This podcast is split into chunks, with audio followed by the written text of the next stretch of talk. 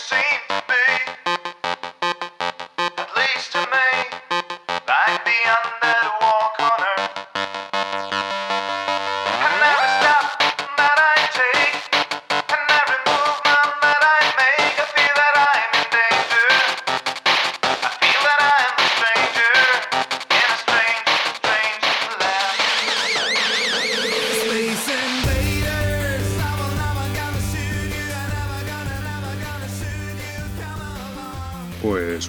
Estamos aquí de vuelta, en poco tiempo esta vez.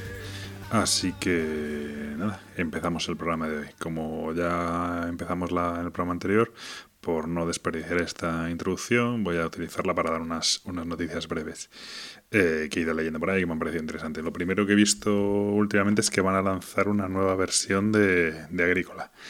Eh, no me llamaría mucho la atención, de hecho yo mi agrícola lo vendí hace tiempo, pero me ha parecido bastante curioso para el que esté pensando en comprárselo y tal. Eh, esta nueva versión es exactamente igual que la anterior, yo creo que por lo que he leído no va a cambiar nada en cuanto al juego, pero sí que cambia un poco los componentes y los hace un pelín más vistosos, un pelín más bonitos. Eh, el tablero, ya el, el display de cartas no se coloca de la misma manera, sino que viene con, un, con una especie de pieza de puzzle que encaja en función del número de jugadores, etcétera. Me ha parecido bastante interesante y me ha dado la sensación también de que cambia un poco el aspecto gráfico y del arte y demás. Por otro lado, eh, la otra noticia, dos noticias más. Una es que parece ser que va a ser una expansión de, esta no la sé mucho en profundidad, pero va a ser una expansión de, de Chia, de Legends of Dream System, del que no hemos hablado en este podcast, aunque tengo intención de hablar en algún momento. Y esta expansión incluye varias cosas, pero una de las cosas que incluye es un, creo que es una campaña en solitario que puede estar bastante interesante. Tengo que seguirla y bueno, para que la metáis en el radar. Y por último, pues ha salido un poco los planes de Sierra Madre Games de cara a ese en 2016. Y la verdad es que el amigo Phil Leclum pues está, está on fire este año. En teoría van a lanzar BIOS Genesis y también ha anunciado que va a, que va a lanzar Pax Renaissance, Pax, Pax Renacimiento, lo digo en castellano por si no me sale, y Pax Parmir también, eh, sobre la India, etcétera Y bueno, pues ahí está, ahora mismo que está muy de moda entre los jugones españoles y tal, este hombre y sus juegos, pues este año no parece ser que no, que no defraudar. Ya si este año consiguen mandarnos la, la edición que compramos de High Frontier, pues ya será todo un lujo. Sin más, os dejo con el programa de hoy y comenzamos.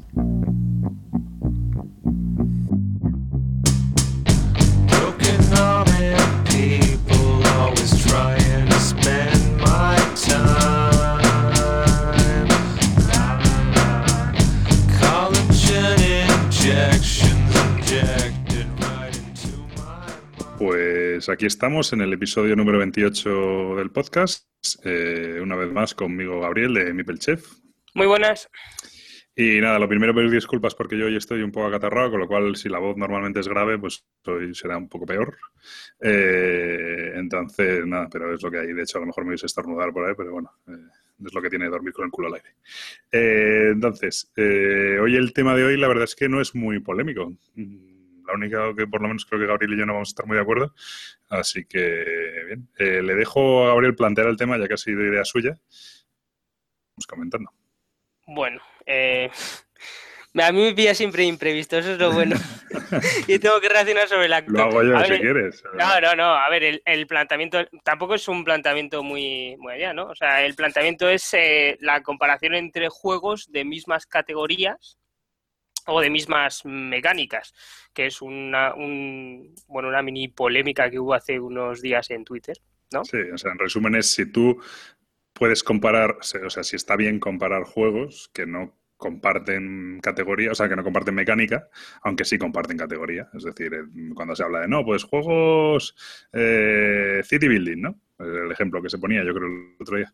Eh, pues claro, hay City Building, podrías decir que Quadrópolis es un City Building, y podrías decir, yo qué sé, que ahora mismo, bueno, o el, o el Dice City es un City Building, ¿no? Y luego que el, que este, ¿cómo se llama? El, el Suburbia es un City Building, ¿no? Entonces, ¿cómo, cómo los vas a comparar, no? Es un poco la, la idea, ¿no? Y sobre todo, más mirando un poco en, en, una comparativa que hicimos de, bueno, una comparativa de tú, tú cuando vas a comprar juegos, mm, ves, o sea, verificas estos datos si se, si se coinciden a nivel de mecánica y te, te echa para atrás a la hora de comprar o no. Es una pregunta, ¿eh? ¿Cómo, cómo, cómo, cómo que sí? Si, si el hecho de compararlos, si los, o sea, tú, tú me decías que si eran comparables, ¿no? Yo os digo que son comparables, pero yo digo que son comparables porque yo, como siempre digo en este podcast y en todos lados, a mí me gusta, lo que me llama la atención de los juegos es el tema, ¿no? Que me transmita el estar haciendo lo que el juego dice que estoy haciendo. Entonces, por ejemplo, aprovecho que he visto hoy una foto del Dungeon Lords por Twitter. Eh, mm, por ejemplo, eh, si yo veo a alguien, o sea, si yo estoy jugando al Dungeon Lords, el Dungeon Lords me transmite lo que estoy haciendo, que es defender mi mazmorra de unos enemigos que son superhéroes y tal, pero que vienen a destruirla, ¿no? Eh, que la mecánica sea de poner trabajadores, de quitar trabajadores, de tirar dados o de no sé qué, a mí eso me importa un bledo. El tema es que lo, que me está planteando el juego es defender una mazmorra. Eh, con los Eurogames, con los que a mí me gustan, me pasa lo mismo. Es decir, yo, a mí lo que me, lo que un, un que me gusta es porque me transmite lo que estoy haciendo, pues el archipiélago. Me transmite que estoy es- explorando una isla, que estoy consiguiendo recursos, que estoy explotando indígenas, y entonces, pues me transmite que estoy haciendo eso. Que la mecánica es diferente a otro juego de, a otro juego similar de, de economía, de explotación económica, tal, me da igual. El tema es que si los dos juegos intentan transmitirme la misma sensación, aunque sea por caminos diferentes, yo creo que sí puedo compararlos. Entonces, ese es mi planteamiento. Y entonces tú a la hora de comprar un juego sí que te planteas esos parámetros, por decirlo de alguna manera. Yo sí me planteo, o sea, yo a la hora de comprar un juego podría decir, quiero comprarme un juego de construir ciudades, de city building. Y sí que pongo en el mismo radar, pongo juegos que a lo mejor su mecánica es construcción de dados, o sea, su mecánica es uso de dados, otro que es uso de trabajadores, otro que es uso de cartas, y sí los pongo todos en el mismo radar, porque, porque sí que estoy buscando el juego de hacer ciudades que a mí me transmita más esa sensación. Comprendo que hay gente, así un poco rara, que lo que busca es, yo quiero el mejor juego de gestión de dados. Juegos de gestión de dados, los pone todos en fila y dice, vale, este es el que me gusta. Ah, que es que esto va sobre la reproducción de la abeja malaya. Bueno, me da igual. Yo lo que quiero es que los dados se muevan de forma bonita. Bueno, pues, pues bien por ti, ¿no? Pero yo no. Yo si, si busco un juego de reproducción de la abeja malaya, cogeré todos los juegos de reproducción de la abeja malaya y me dará igual que tengan dados o cartas. Lo que busco es un juego de reproducción de la abeja malaya. Ejemplo, yo ahora estoy como muy, por culpa de Kabutor y tal, muy metido con el tema de, de la exploración espacial y tal, y, y, y todo lo que sale por ahí, eh, ando detrás de él como loco. ¿Se parece el High Frontier al, a Living? Pues se parece pues, un poco en que es muy complicado y que hay que hacer una hoja Excel, pero no se parece luego en las mecánicas de nada, pero para mí sí son comparables. ¿Se parecen a uno de cartas que ha salido ahora en Kickstarter? Pues seguro no se parecen nada, pero a mí ya entra en mi radar porque el tema entra en mi radar y sí los voy a comparar, porque cuando quiera jugar a un juego de, nave, de exploración espacial, elegiré uno de esos tres, porque mmm, yo lo que busco es pues eso, la sensación de exploración espacial. A mí la mecánica, si consigue transmitirla y tal, pues me, ayuda a divertirme, pero, pero, lo que me gusta es la, la, sensación. Te toca. Me toca. Pues eh, a mí me pasa todo lo contrario. O sea, sí que el tema influye mucho, influye mm, además bastante, porque no, no vamos a mentirnos a estas alturas. Lo que pasa que para mí sí que diferencio dos juegos. Por ejemplo, eh, en, en, el caso que se planteó entre el Capitals y el, y el Flip City, me parece que era, eh, yo no los considero iguales, no para nada, de hecho, porque los dos tienen mecánicas completamente diferentes y el tema que transmiten sí que te sientes haciendo una ciudad, pero la haces de manera completamente diferente. Entonces, tener esos dos juegos para mí, eh, encontraría el momento de sacar uno y sacar otro. No, no me influiría para nada el hecho de que compartan la misma temática, todo lo contrario. Es, bueno, pero, pero no, pero si son, o sea, si son comparables, es decir, a lo mejor no son comparables a, a, a, nivel, a nivel estructural, a nivel mecánico, si tú los desgranas enteros y, y los divides en, en, átomos, no son comparables porque no se parecen en nada, pero al final los dos tienen un objetivo similar. ¿Qué pasa? Que a lo mejor uno te lo plantea, oye, pues este es un juego para tres jugadores y que se ventila en una hora, y el otro dice, no, es que es un juego de hay que jugar a cinco y se pero... ventila en tres horas, ¿no? Pues evidentemente ya no estás hablando de lo mismo, estás en otro, en otro scope, pero no es un tema de mecánicas, es un tema de, de a lo mejor de profundidad, de intensidad del juego, ¿no? Pero claro, pero tú solo te paras a comparar entonces la temática del juego, cómo vas a llegar a hacer tu ciudad y cuál es el que mejor te transmite eso, pero ¿por qué pararse solo ahí? O sea... No, no se me parece solo ahí, me, o sea, es, es, que eso para mí eso es lo más importante.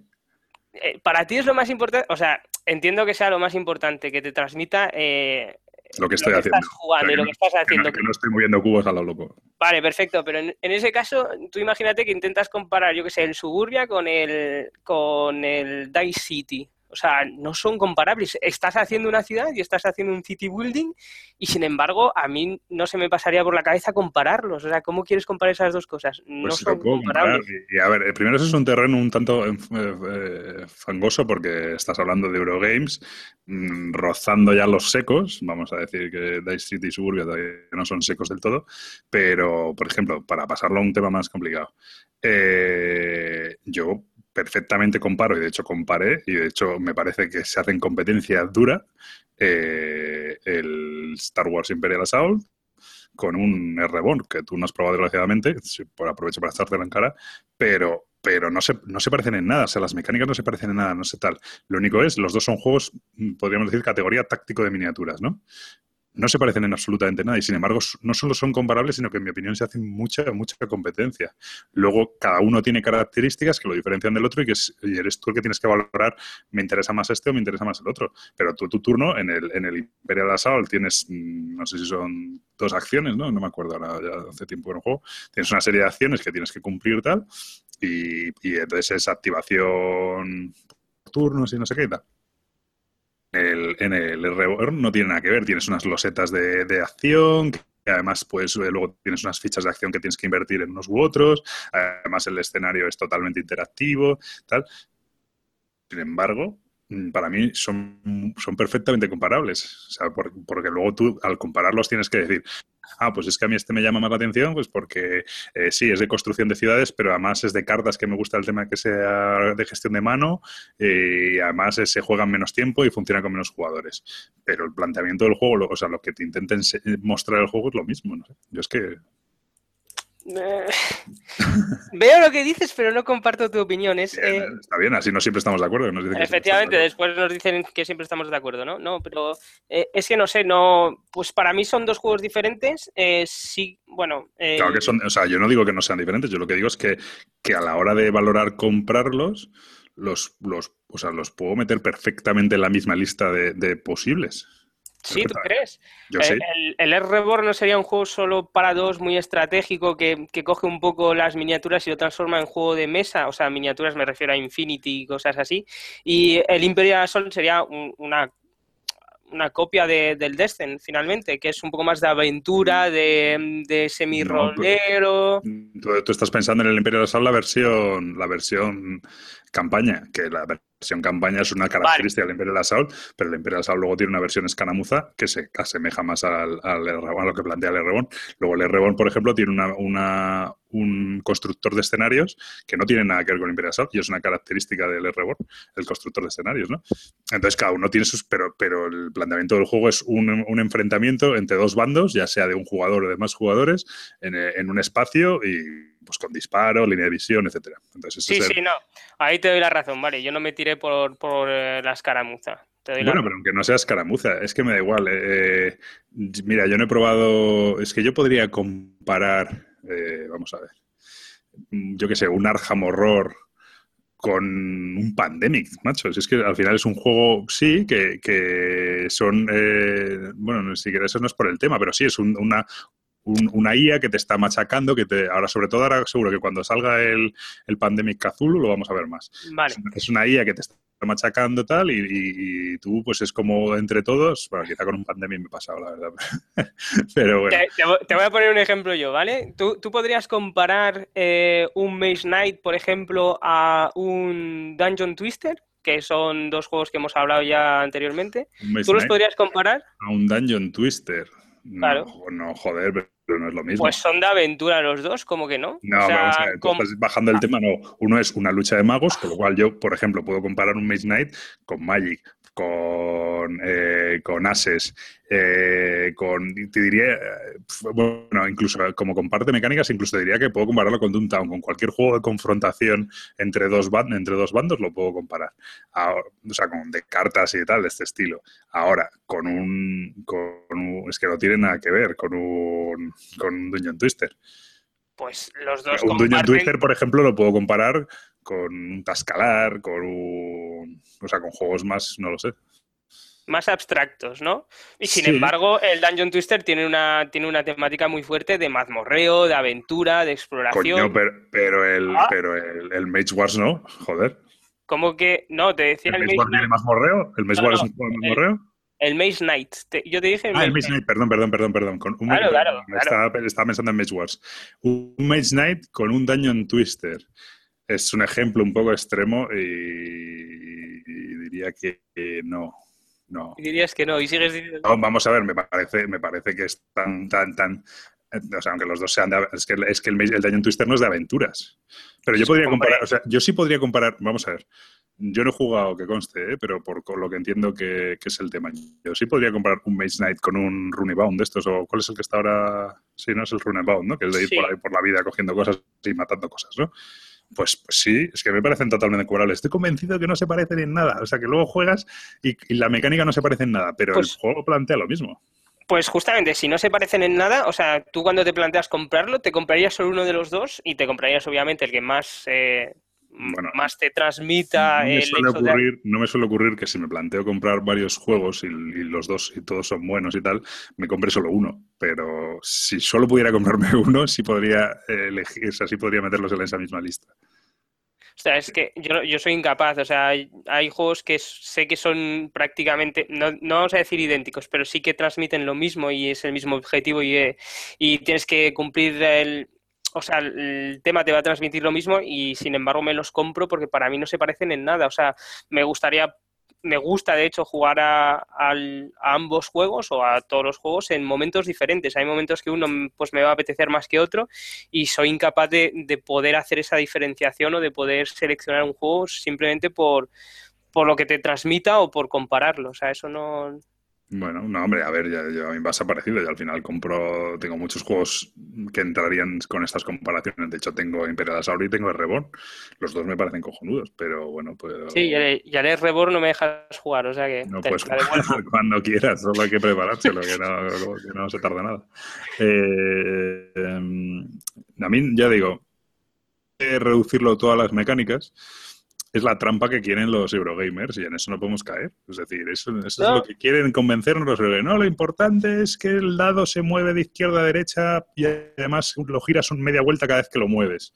Entonces se parece mucho a este otro juego que el lado se mueve de izquierda a derecha pero se gira una vuelta entera y entonces los puedes comparar. Venga, coño, ¿sabes?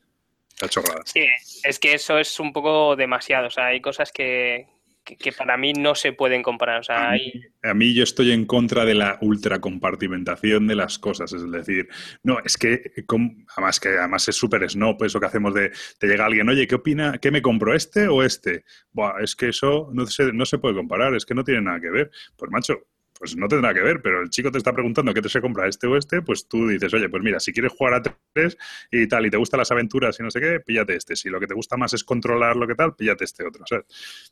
Es, es que ahí, ahí te doy la razón, es que cada juego yo creo que tiene su momento de jugarse, es decir, por mucho que los puedas comparar y que sean idénticos o que no sé qué, siempre va a haber uno que va a funcionar en mejores condiciones que otro, siempre, o sea, No, uno yo- que va a yo- jugar que va a funcionar mejor a número de jugadores que otro, o va a funcionar mejor con un grupo de gente nueva que con un juego, con un grupo de gente experta. Entonces, cada juego yo creo que tiene su, su momento, su fase. Sí, yo cuando hablo de compararlos no, no, no me refiero a establecer un ranking. Es decir, No, no, hombre, evidentemente obviamente. no, no quiere decir uno es mejor que otro, porque incluso uno puede ser mejor que otro para mí, porque me encaja, porque tengo, por ejemplo, si yo el Reborn tuviera una persona siempre que, que tal, que quisiera jugarlo, que no sé qué, los dos lo domináramos y no sé qué, pues, pues me parecería mejor que el Imperial Assault, eh, o, o- encajaría más en, lo mío, ¿no? Pero, pues, pero otro puede ocurrir que es que eso es imposible, que eso es inviable, o que siempre juega tres personas o tal, pues evidentemente no, no le encaja. Entonces, pero yo a la hora de comparar me refiero a eso cuando me molesta un poco eso cuando alguien di- saca dos juegos, oye, ¿qué te parece? ¿Mejor este o este otro? No, es que no tiene nada que ver porque es que este es mecánica de dados y el otro es mecánica de gestión de recursos, ¿sabes? Oye, pues, pues yo qué sé, ¿sabes? No, o sea, eh, tú no puedes comparar el... O sea, tú no podrías coger a una persona y compararle el Troyes con el Kailus. No, no, se, no se parecen en nada las mecánicas, pero, pero a lo mejor la, la sensación de, de- no te voy a decir de combo de tal, pero sí podrías decirle, recomendarle un juego u otro eh, y compararlo, ¿sabes? Es decir, pues oye, mira, este te funciona mejor de esta manera, o este es más rápido, o este tiene esta, esta, esta mecánica que bloquea y en el otro la manera de bloquear es esta otra. Aquí colocas trabajadores y aquí usas dados que se los puedes usar al otro. Mm, Pues no me parece, ¿sabes? No es- a lo mejor no es comparar, compararlos en un análisis como un análisis eh, académico, ¿no? Pero, pero a la hora de, oye, pues este me produce esta sensación, pues mira, en este vas más agobiado, en este vas menos agobiado. Claro, pero, pero ahí ya estás transmitiendo lo que te. justamente la, finalidad del juego de lo que te transmite, ¿no? O sea, ya estás diciendo si te aporta esa sensación que tienes, pues a- en, en- en el tema, pero no estás comparando. O sea, no, no haces la comparación que hacen los Eurogamers, por decirlo de alguna manera, de decir, es que esto es de City Building, o esto es de aventuras, o esto es de no sé qué, ¿y cuál es el mejor? Pues no, no, no es que haya un mejor No, claro, porque- respecto a porque otro. Entonces, que sea de City Building o de lo que sea, da igual, ¿sabes? El otro día no sé qué juego también contaba, ¿sabes? Y con alguno que me dijo, "Ah, pero ¿qué me estás contando el tema? A mí me importa un bledo, ¿sabes? ¿Cómo, cómo se mueven los, cómo se colocan los trabajadores y cómo funcionan los puntos de acción? Pues bueno, pues, pues entonces Pues- que, claro, Que no evidentemente... juegue, que no juegue, dile, no juegues, ya está, se acabó. No, pero evidentemente ahí no le puedes decir, no, es que este es, eh, transmítele peor que el otro. ¿Y ¿Transmite qué? ¿Sabes? Los cojones. Al final el otro tiene 54 puntos y ya está, es lo que le interesa, ¿sabes? Pues eso sí. Pero bueno, yo no estoy a favor de eso, ya A ver, siempre me posiciono atrás. Pero bueno, eh, no sé, yo ya te digo, es, esa, la, la ultraclasificación de las cosas, el, el coger y, dividir mm, todas las categorías en categorías más pequeñas, más pequeñas, más pequeñas, hasta que al final quedan cinco juegos en cada categoría. A mí, tío, no sé, cuando se dan los premios, por ejemplo, no es que, ¿cómo meten eh, todos los juegos en dos categorías? Pues macho, en dos categorías y punto. El mejor juego del año, punto pelota, ya está. Evidentemente, pues cada premio valora unas cosas, para eso están las bases y dices, oye, pues el premio, yo qué sé, el juego del año o el, el Spiel des Jahres, pues valorarán que sea más familiar, que lo pueda sacar en cualquier, cualquier condición, no sé qué tal, perfecto.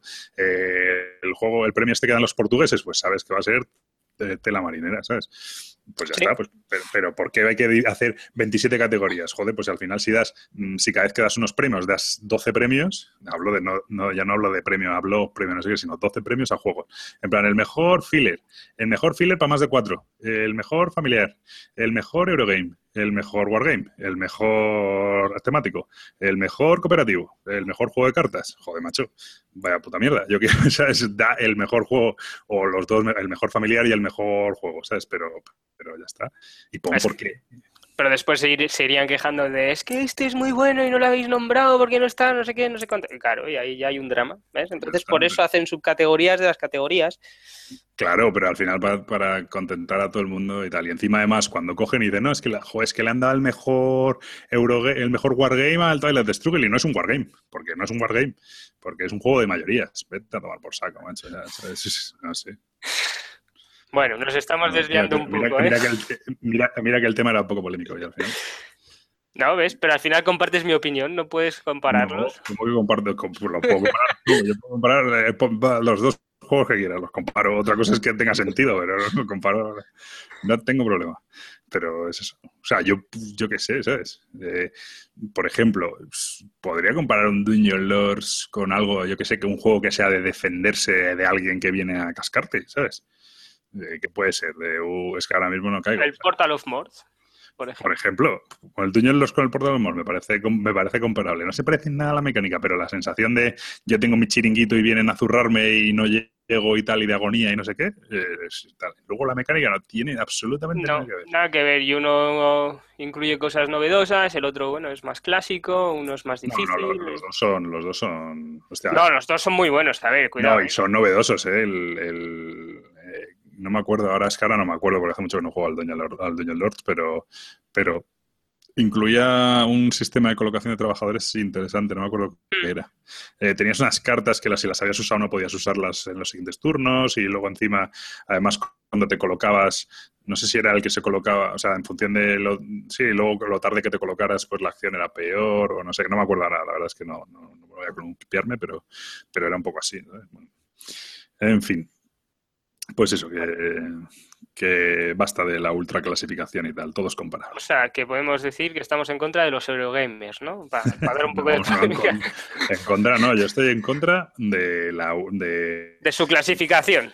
no iba a decir la clasificación de ¿cómo se dice? De, de los- de ser tan estricto en todo y ser todo tan tan tan encorsetado y todo tan pues oye macho sí ya está o sea eso el ejemplo de los premios es muy claro eso cuando se empieza a decir, no es que deberías 17 categorías, joder, macho, vaya.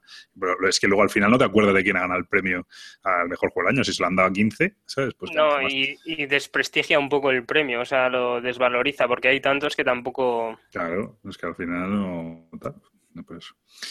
Muy bien, pues nada, si quieres empezamos con los juegos de, de hoy. De- Vale, perfecto. Yo creo que podríamos empezar por el Millennium Blades. Ahora me pilla un poco por uvas. No tengo abierta la ficha, pero espérate un segundo. Pues empezamos. Bueno, Millennium Blades es un juego de Level 99. Joder, lo, lo he buscado mal en Google, la madre que me parió. ¿Qué coño he puesto? Millennium Blades, lo he puesto bien, ¿no? Ah, Lleva dos Ns. Lleva dos N, sí, me has pillado, ¿eh? Millennium. Vale. Eh, bueno, pues es un juego de, de Level 99, que son los, bueno, los, los tíos estos que hacen juegos hiper rejugables con un montón de cartas, que además se han creado su propio mundo. De hecho, los dos juegos que vamos a hablar hoy son de Level 99, que se han creado su propio mundo de, del War of the Nines, este, bueno, que son así como rollo manga, muy chulo y tal. Y bueno, Millennium Blades eh, lo, lo que trata de representar es eh, un, el metajuego de un entorno de juego de, de un juego coleccionable de cartas. Es decir, colección, en, una, en una sola partida condensada en dos horas largas, eh, ¿cómo sería pues hacer un, no un LCG, sino un CGC, o sea, un CCG, es decir, un juego coleccionable de cartas, eh, pues hacer tu propia colección, construir tu mazo y participar en torneos, ¿no? Todo eso condensado en un solo juego que ya viene con todas esas cartas, etcétera. Entonces, el Millennium Blades acaba de salir. Eh, si no me equivoco, ya está agotada la. Ellos dijeron que ya estaba agotada la, tirada en distribuidor, con lo cual las, las copias que están llegando a las tiendas son las que hay y tal. Ellos, por supuesto, van a reimprimir y tal, pero había sido el lanzamiento más exitoso que habían tenido. El autor es eh, de Brad, eh, bueno, Brad Talton Jr. y el artista Fabio Fontes. No sé yo si este tío habrá hecho todas las imágenes, me parece una pasada. Eh, ahora mismo está en el 913 la BGG, pero hay que tener en cuenta que acaba de salir ahora mismo. Y las mecánicas son eh, card drafting, eh, bueno, set collection, hand management, y trading, etcétera, ¿no? Si quieres, cuenta tú un poquillo cómo va. Y bueno, habla de 120, Vale. 120 minutos, que me parecen un poco justos, de 2 a 4 jugadores, etcétera. Bueno, después de, de esas críticas contra nuestras explicaciones, no sé si quiero, ¿eh? Pero bueno. Bueno, si, si quieres, yo, pero estoy No, no, hombre. No, no. A ver, eh, se divide en dos fases eh, para hacerlo sencillo. Una va a ser la de, ah, la de comprar eh, sobres a la tienda, eh, hacer un poco de intercambio y vender tus cartas a un mercado de, a- para los jugadores. Y la otra fase que tiene es la del torneo, que en, en la que vamos a jugar las cartas que hemos dejado para nuestros mazos, que serían como una sucesión de, de partidas en un torneo, y tenemos que encadenar esas eh, cartas, que son seis las que vamos a jugar, eh, de la mejor manera posible, dándonos eh, la mayor reputación. Eh, durante la fase del torneo, eh, bueno, pues pueden ocurrir varias cosas y sobre todo que nos den la vuelta a las cartas, que es lo que más putea básicamente. Ujú. Y el juego se resume en esas dos fases. Entonces, tenemos una fase que es la de... Durante la primera de las fases que hemos explicado, eh, podemos realizar la colección, que es eh, tener eh, cartas, una serie de cartas del mismo tipo o del mismo elemento. ¿vale? Hay diferentes tipos para la gente que haya jugado Sí, o a Magic el, el o asunto es que, es verdad que tal, eh, pero por dejarlo claro que luego te critican. El asunto Ah, vale. es que durante Eh. la fase de construcción de- del mazo, o sea, de la fase de constru- hay una fase de construcción del mazo y una de torneo, ¿vale? Durante la fase de construcción del mazo tienes que hacer dos cosas. Construir tu mazo para el torneo, que es lo que has dicho, son se van a jugar seis cartas, pero luego puedes meter dos más y algún accesorio y tal. Es, tienes que construir eso, es decir, comprar cartas y vender y tal para conseguir esa combinación perfecta. Y luego, aparte, como complemento, tienes que construir tu colección de cartas, que es como. No son cartas que comben entre ellas ni tal, pero son como, pues como si quisieras. yo, Es que yo tengo la mejor colección de goblins del planeta, ¿no? Porque tengo los goblins más chulos y que todos en tal y no sé qué. Entonces tienes que. Las cartas tienen o un elemento, es decir, tierra, aire, fuego, lo que fuera, y, una, y un, un Tipo. ¿no? Un tipo que es como soldado, ciudadano, etcétera. sí, animales. lo que sea. animal, sí. Entonces tú tienes que coger o, o cartas que compartan o tipo o que compartan elemento. Y hacer una sucesión de ellas con unas reglas pues que no pueden tener el mismo número, etcétera, tal. Y, y eso, es un poco, tienes, durante la fase de construcción tienes que estar a las dos cosas. De hecho, además tienes como tres zonas, ¿no? La zona de que pones las cartas que forman parte de tu mano, de tu Sí. mazo, perdón, la zona que forman parte de tu colección y luego tienes la zona de desecho, ¿no? Que es como la que no, las cosas que no estás usando que vas dejando ahí, ¿no? Que es como tu, Sí. tu pool de cartas. La que te puedes reservar para, para siguientes rondas, de hecho. O sea, Eso es. Una, otra de las cosas que se puede hacer durante la fase de construcción del mazo es la fusión de cartas para obtener cartas promocionales, que Mm. supuestamente son bastante mejores que las cartas que puedes comprar en la tienda. Y eh, Sí, la, la- la fus- la fusión que consiste en descartas, dependiendo del valor de la carta que quieras coger, pues descartas de esas cartas que te sobran, pues 5, 7 o 9 cartas y robas una, ¿no? Pues, pues, bueno, a ver qué tal. Lo que tiene, si es que la fase está de compra, eh, casi siempre, excepto las cartas que se compran en el mercado secundario, pues tiene como dos mercados, el mercado primero y el secundario. Eh, las que se compran en el mercado secundario sí que son boca arriba, porque son cartas que han vendido otros jugadores, entonces las dejan boca arriba y tú las puedes comprar, ¿no? Que se compran en el mercado primario, tanto las y las cartas promocionales, etcétera, todas son boca abajo. Tú realmente lo único que ves es el sobre, como si fuera el sobre de la colección a la que pertenece. No, pues esto pertenece a tal colección y sabes que en esa colección pues hay muchos animales y muchas cartas de fuego, por ejemplo. Entonces, si estás buscando un animal o estás buscando una carta de fuego, pues a lo mejor te interesa comprar ese sobre porque es probable que te toque algo de lo que buscas, ¿no? Pues entonces tú pagas tal y cuando la robas le das la vuelta, es como si abrieras el sobre y en vez de venirte 10 cartas de las cuales 9 son inútiles y solo vale una, pues es como si solo viniera la que vale, ¿no? La que merece la pena. Y bueno, pues es un poco así. Y bueno, la, la verdad es que después eh, la fase de interacción entre. Bueno, una cosa que no hemos dicho, durante la fase de construcción de mazo hay como tres, tres fases eh, dentro de esta misma fase, que son dos fases de seis, de siete minutos y una de seis minutos, en la cual eh, se reciben en las dos primeras. eh, en la primera se recibirían seis cartas y dinero, en la segunda eh, cartas y en la tercera ya nos impiden vender en, en el mercado de los jugadores y solo nos dejan un poco de tiempo pues para intercambiar o terminar la es. colección y crear el mazo. Es importante eso, que, que es en tiempo real. Es, eh, Sí. es- claro, que, no, que no- aquí el AP y tal, pues el que tenga AP que se joda. ¿sabes? No, tiene- Efectivamente. De hecho, una de las cosas que ponen las reglas es que no puedes hacer un rewind. No, si te Me- equivocas me, es un... encanta ese, me encanta ese cuadro de texto y debería estar en todas las puñeteras reglas de la historia. De hecho, me miraron mal el otro día cuando dije, oye, es que en este juego está prohibido hacer rewind. Oh, es que me he equivocado, es que aquí ponen las reglas que está prohibido hacer rewind. Me encantó, tío, o sea, me encantó poder Sí. decir eso, ¿sabes? Que la gracia, la gracia es que la gente se equivoque, ¿sabes? Y se agobie y tal, y que se y, y el juego consiste en que te meten muchísima información de golpe y, y tal, que muchas cosas que manejar y entonces te equivocas, ¿sabes? Efectivamente, yo en la primera partida, de hecho, deseché el mazo, el mazo entero con el que iba a ir al torneo, lo deseché por una carta de promo pensando que esas eran mis nueve cartas que quería tirar a la basura. Y no, no, no, no. Entonces mola mucho porque te encuentras en una situación de tienes que hacer un mazo para, para ir al torneo y lo intentas construir en ese momento comprando. O sea, la interacción que tiene el juego es muy guapa. O sea, la verdad Sí. es que mola mucho. Te, te O sea, mete mucho en el tema, de hecho. O sea, de ahí más que, más que me gustó. Pero más que interacción es lo que dices tú, el ajetreo de ven, cojo carta, no sé qué, pero no, no estás interactuando tanto con los demás jugadores. es más como que el, mo- el movimiento de cartas ahí y tal, y, ¿no? Yo sí que pedía cartas al resto, el resto no me escuchaba porque estaba en sus pensamientos, pero Sí. es- eso mola de poder decir, oye, que estoy buscando no sé qué. Los intercambios, que no lo hemos dicho, tienen que ser por el mismo valor de la carta. Las cartas tienen un valor eh, del 1 al 9, me parece, y si quieres cambiar una carta que tiene un valor de 5, el contrincante te tiene que dar ese valor o eh, la diferencia en dinero, bueno, etcétera. No, Sí, no no, vamos el- a marearnos la- con las... Es la diferencia en dinero, pero efectivamente, como puede ser que, una, que, un, que ese cambio, aún así, aunque tengan el mismo valor, sea mucho más beneficioso para otro, porque le encaja en su colección o por lo que sea, eh, hay una- unas cartas que se llaman de amistad que las puedes dar para compensar y eso da puntos al final de la partida. Es decir, oye, vale, yo te doy esta de fuego que a ti te interesa la hostia, pero macho, dame una carta de amistad de esas porque, porque aunque me pagues es que a ti te interesa mucho más que a mí el cambio, ¿no? Pues tiene ese, ese puntito. Lo que es muy importante es que en este juego hay dos maneras de puntuar. Una es con tu mazo, en el que vas a ir luego al torneo, como decías tú, vas a hacer eh, tu despliegue en el torneo y vas a ir jugando cartas, que ahora explicamos un poco cómo va, y te van a dar una serie de, bueno, vas, vas a obtener reputación y al final que en función de la reputación de cada uno, pues hay una clasificación del torneo, ¿no? Primero, segundo, tercero, tal.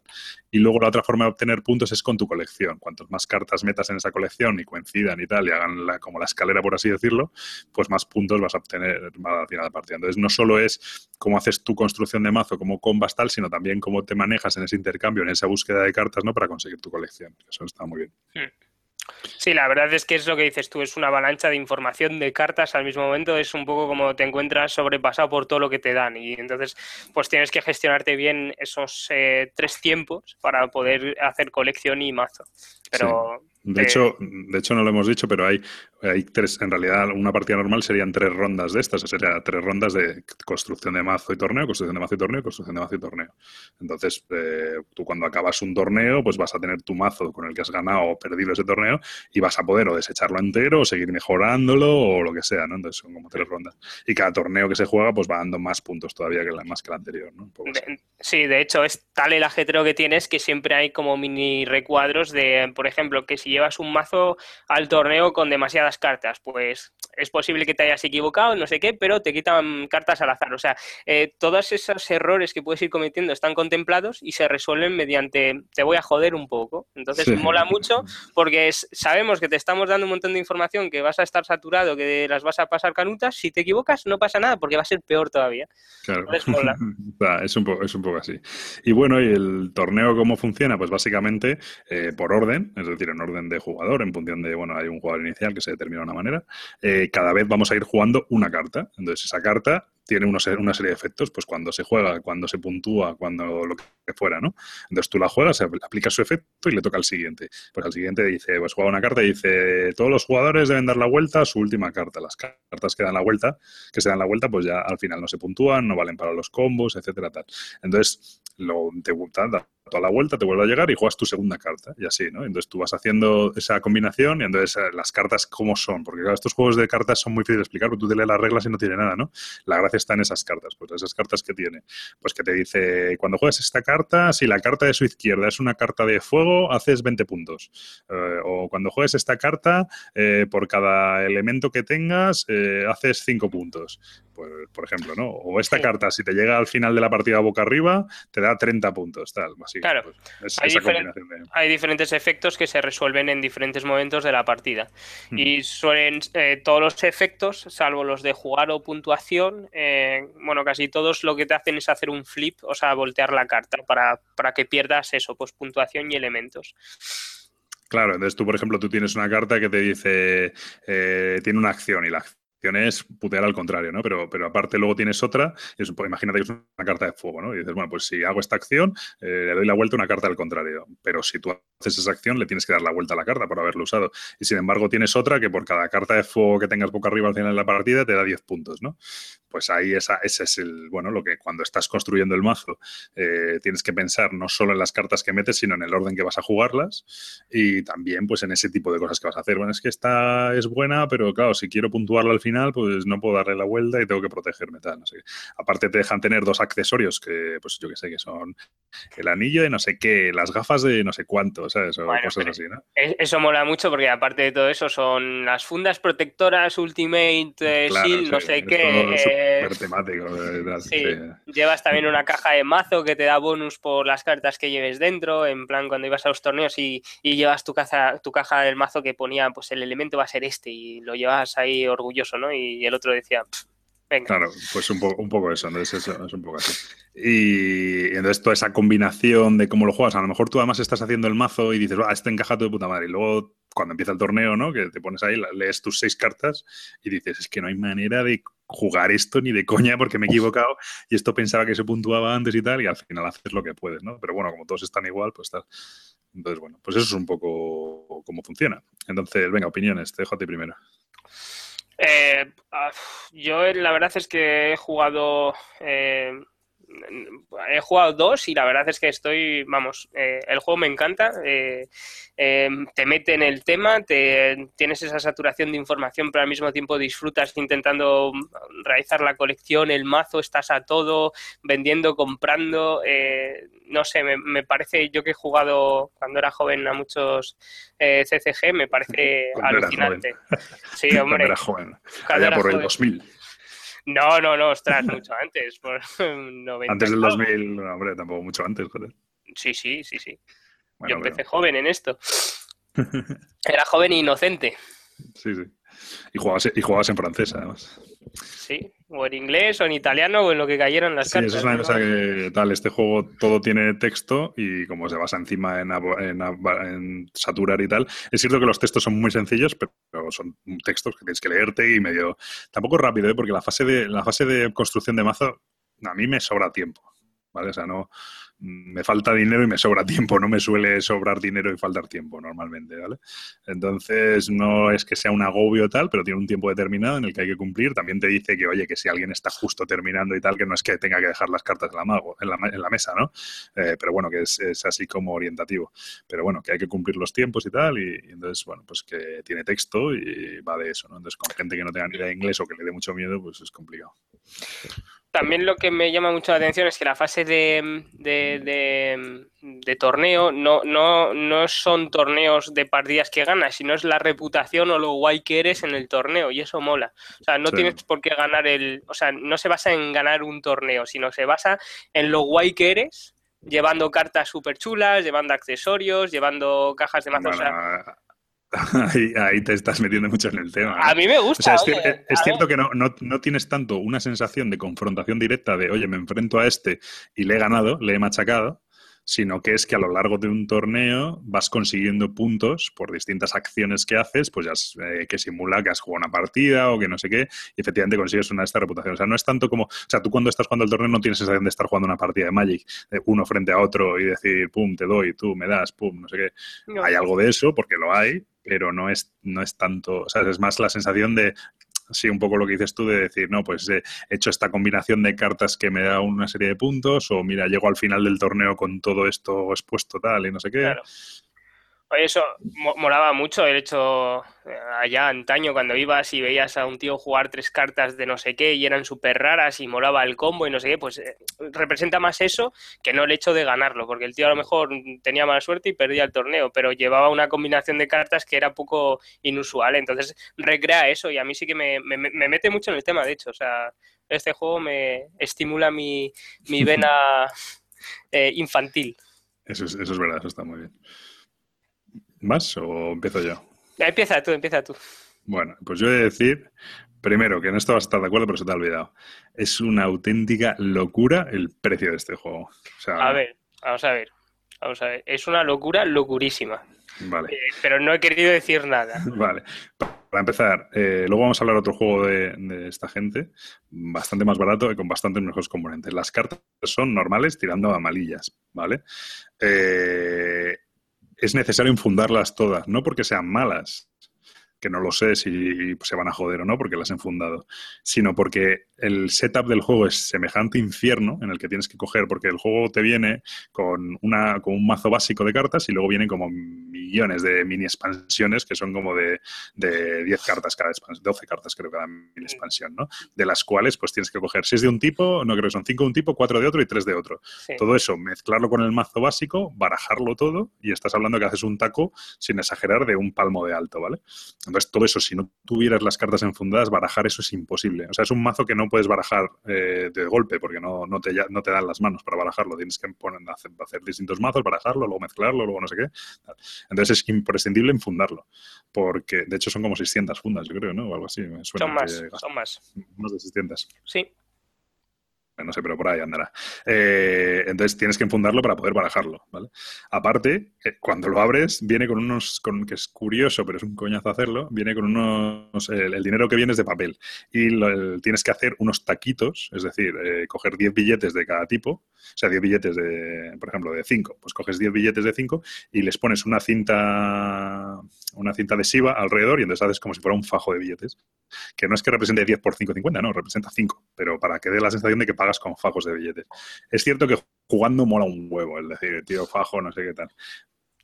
Al coñazo, te estás como dos horas haciendo fajitos de billetes, que es un coñazo tremendo. El- eh, yo creo que eh, cuando abres la caja te lleva mínimo de dos a cuatro horas montarlo todo. O sea, entre Sí. enfundar, crear los billetes, etcétera. O sea, es una, es una locura. La verdad es Sí. que es una locura y podía venir preparado de otra manera para que no te llevara tanto tiempo. Sí, es, es- es- yo, o sea, yo cuando me acuerdo que lo pillé, me llegó un martes y me tiré martes por la tarde y miércoles por la tarde montándolo todo para poder jugar el jueves.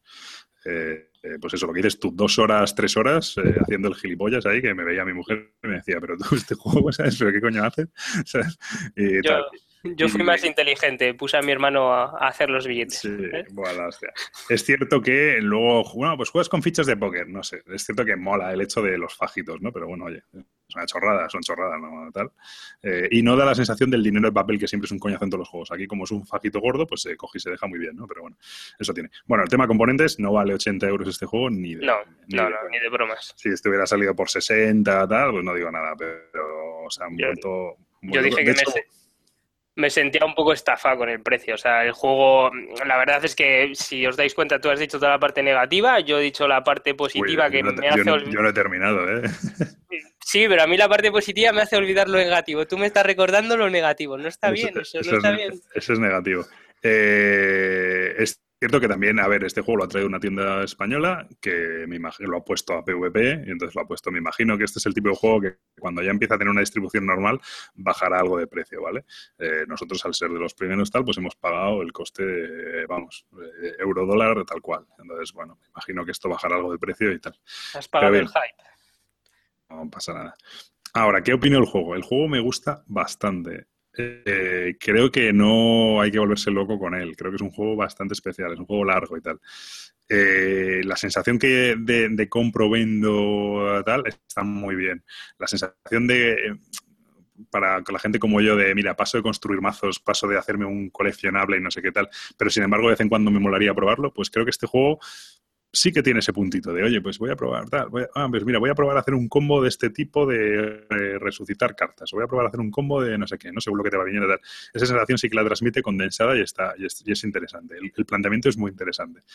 Ahora, le veo algunas pegas. La primera es, el, yo no jugaría con el setup que propone de inicio. Yo he jugado una con setup de inicio y otro con setup aleatorio. El setup de inicio, la gracia que tiene bueno, gracia, la no gracia que tiene es que eh, quita totalmente interacción. Entonces tú cuando estás jugando los torneos ves al otro que está haciendo sus combos, no, pues si el combo está con esta tal, al final de la partida me va a dar 40 puntos y va a dar 50 puntos. Y no puedes hacer nada porque, porque lo está tal. Y las cartas que metes en los packs de inicio, en el setup recomendado, pues no permiten putear.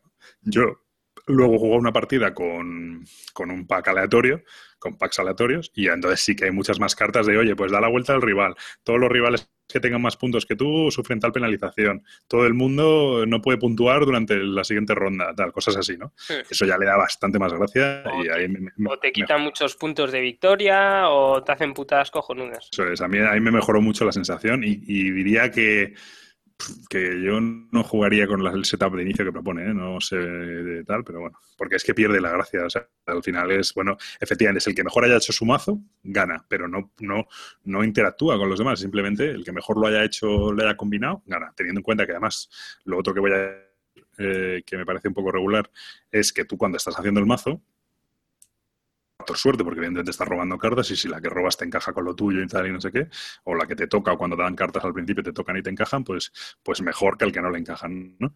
no pasaría nada porque el juego consiste precisamente en intercambiar cartas y buscar las cartas que te encajan, pero en la última partida ocurrió una cosa que me pareció horrible y es que al final de la partida el dinero que sobra eh, da por cada cuatro que te sobran, cada cuatro de, Millennium Dollars de estos que te sobran, eh, te dan un punto de victoria. Eh, ocurrió en mi partida que hubo una persona que porque le salieron las cartas más o menos bien, no compró prácticamente nada, con lo cual acabó la partida con, no sé, por lo menos, eh, pues es por cuatro, casi, con casi 70 o 80 millones de dólares, cuando yo acabé con 10 o algo así, ¿no? Eh, porque yo andaba buscando carta y tal. Entonces ocurrió que eh, esta persona eh, de entrada ya tenía 20 puntos de victoria simplemente por la pasta que le sobraba. Me parece una regla terrible que va en contra del juego, es decir, va en contra de que, porque al final, si tú sabes que el dinero al final de la partida tiene tanto valor, sí, es cierto que puedes decir, no, es que eh, también la persona que sabe aprovechar su colección y tal y no sé qué le tiene que dar puntos, ¿no? Porque también eh, forma parte de, este, de, de esta simulación, el que tiene mucha pasta al final, pues es que lo ha hecho muy bien su colección y tal. Sí, pero, pero cuando depende tanto de la, de la suerte eso, me parece una pasada. O sea, yo ponía que por cada 10 de dinero te den un punto o algo así, ¿no? O sea, o sea, me parece una regla, vamos, no sé, a lo mejor con más partidas descubro que no, que tiene mucho sentido, pero, pero de entrada Hombre. me pareció que va en contra, ya te digo, que va en contra de, de, o sea, de- de- porque esa persona decía, ¿para qué voy a comprar cartas? Por si me toca una que a lo mejor me da un punto más cuando y para eso encima tengo que comprar cinco, pues para eso me guardo la pasta, que ya sé que son tantos puntos y los tengo asegurados, ¿sabes? Un poco, no sé. También se hace una partida un poco, un poco rana, ¿no? Porque estás ahí en las fases de, de espera, que no compras nada, que ya tienes todo hecho.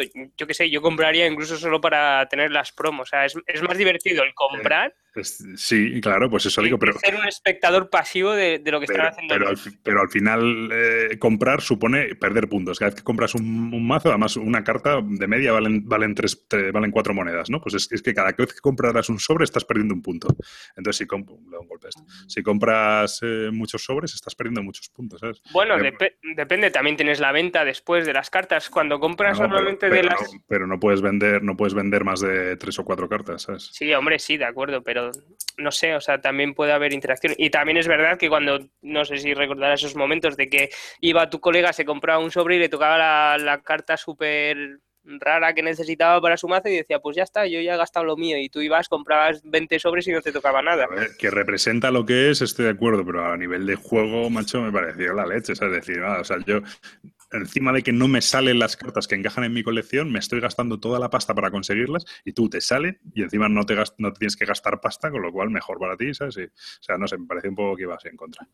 Eh, más, eh, bueno, pues no, no tengo mucho más que decir. O sea, el juego me gusta, pero no me parece tampoco un súper pelotazo. Es decir, piano, eh.